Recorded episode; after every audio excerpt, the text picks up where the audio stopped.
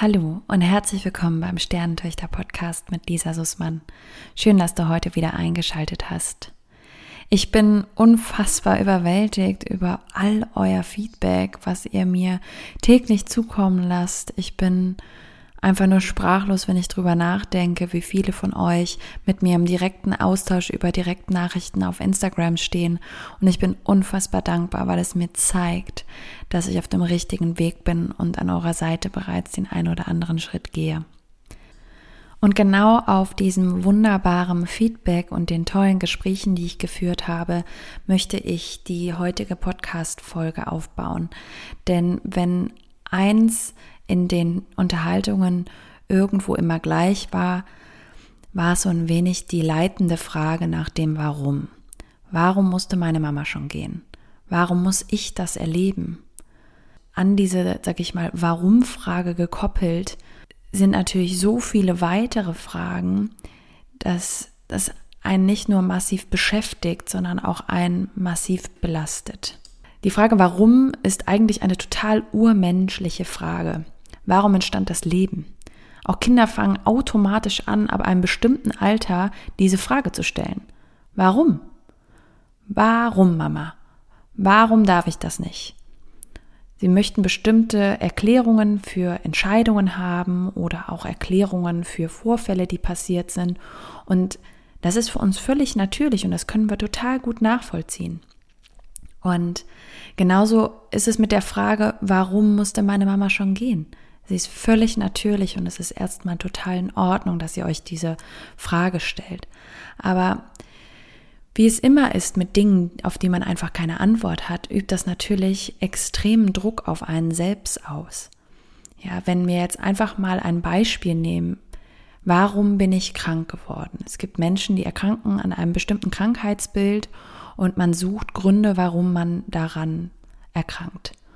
Und der eine oder andere sagt dann beispielsweise, ja, es lag an meiner Ernährung oder ich habe zu wenig Sport gemacht oder es lag an meinem Lebensstil, ich habe zu viel Alkohol getrunken und geraucht. Ähm, und für den einen oder anderen ist das dann die Erklärung und somit auch der Abschluss oder die Akzeptanz, dass man sich diesem Krankheitsbild annehmen kann. Und für den einen oder anderen ist es auch so, dass daraus der Vorsatz entsteht, es zukünftig auch besser zu machen. Aber wenn man dem nicht nachkommen kann, entsteht natürlich auch ein massiver Druck.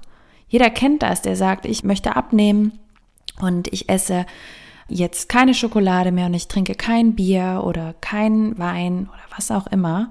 Und wenn man es dann doch macht oder es doch schafft, dann ist man automatisch in dem Gefühl, dass ja, man seinen eigenen Vorsatz nicht halten konnte und das übt sich natürlich negativ auf die komplette Lebenszufriedenheit aus. Ich möchte damit gar nicht sagen, dass man sich keine guten Vorsätze ähm, vornehmen sollte, aber es ist schon wichtig darüber nachzudenken, welchen Druck man auf sich selbst ausübt mit bestimmten Fragestellungen, die man sich stellt oder bestimmten Vorsätzen, die man sich vornimmt.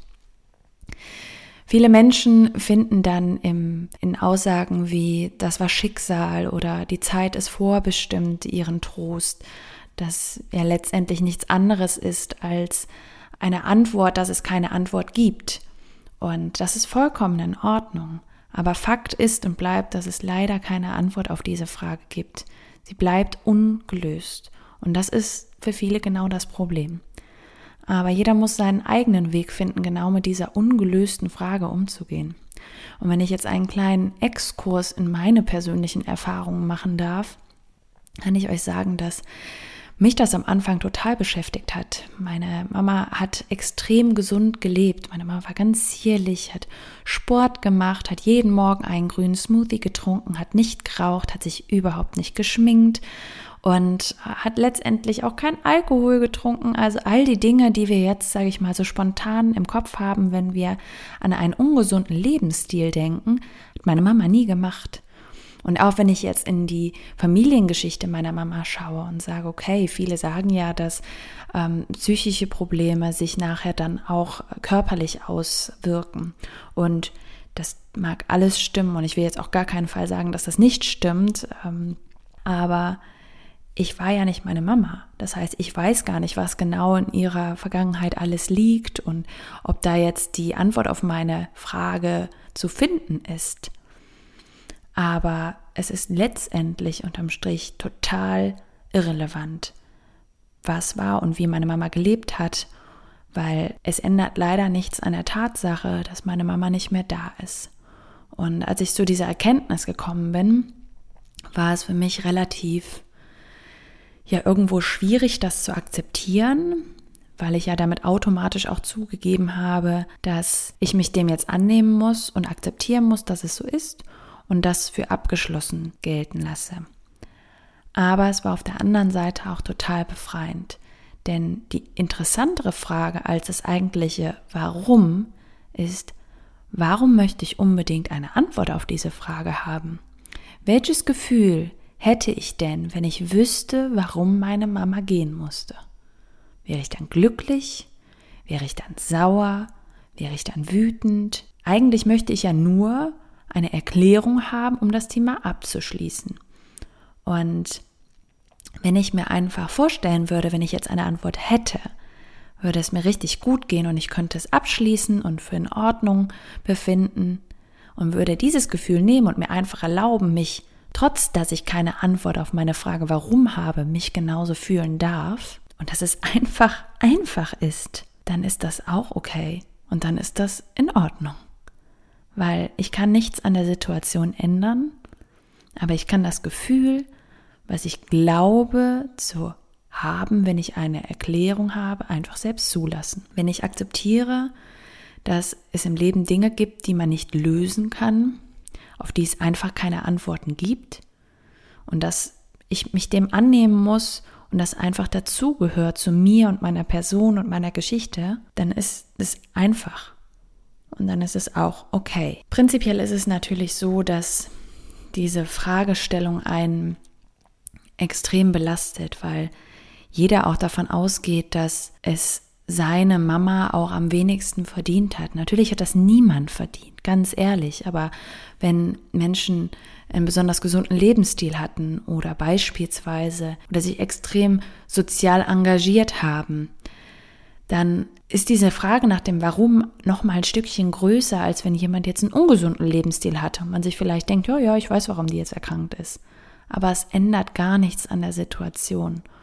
Und ich kann dir nur ans Herz legen, diese Frage möglichst wenig zu stellen oder wenn du sie dir stellst, dir zu überlegen, wie würde ich mich fühlen und ist es nicht auch in Ordnung, wenn ich dieses Gefühl, was ich mir wünsche zu haben, einfach so zulasse und akzeptiere, dass es jetzt so ist und ich die Vergangenheit nicht mehr verändern kann, dass sie einfach zu mir gehört und dass diese Erkenntnis, dass man auf das Warum keine Antwort hat, dass dies vielleicht meine Stärke ist, die ich für zukünftige Herausforderungen mitnehmen kann.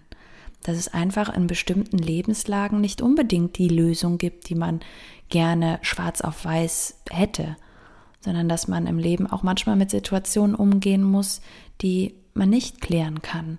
Und dass das aber auch okay ist und dass ich mich trotzdem gut damit fühlen kann, sofern ich das selber zulasse. Neben der Frage, warum musste meine Mama schon gehen, gibt es natürlich dann auch die Frage, warum ist deine Mama gestorben? Eine Frage, die man häufig gestellt bekommt von anderen.